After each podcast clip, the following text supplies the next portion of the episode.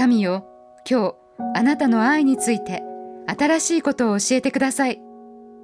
私にはまだまだ理解できないことがたくさんあるのです。デイリーブレッドから今日の励ましのメッセージです。今日の聖書の御言葉。そして言った。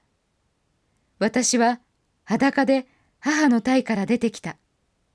また裸で賢に帰ろう。主は与え主は取られる。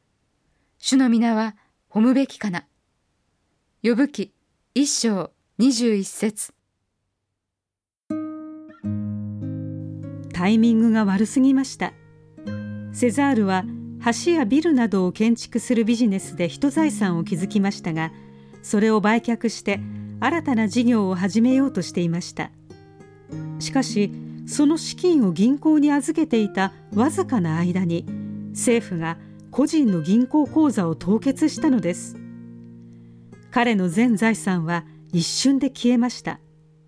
しかし彼はこの不正義に対して不平を言わないと決め次の一歩を神に祈り求めました。そして再出発したのです。ヨブは一瞬で財産のみならず子供全員と使用人たちを亡くし自身の健康も失いましたしかし彼はこう祈りました私は裸で母の体から出てきた。また裸で賢に帰ろう。主は与え、主は取られる。主の皆は褒むべきかな。彼の応答は時代を超えて私たちの模範です。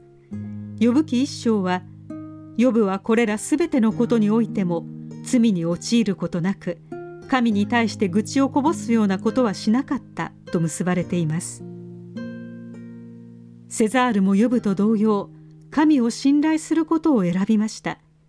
そしてわずか数年で新事業を軌道に乗せ最初の時以上に成功しました。まるで呼ぶの物語のようです。しかし事業の再建を果たせなくても彼の本当の宝は地上にはありません。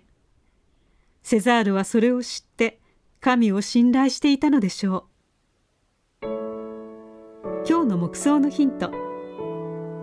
自分が大きな損失を被った時どのように感じましたか？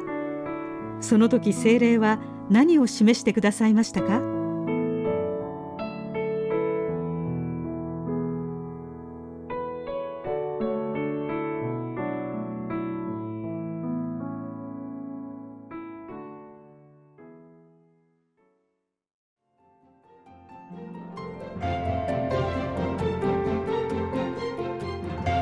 今日のお話いかがでしたか？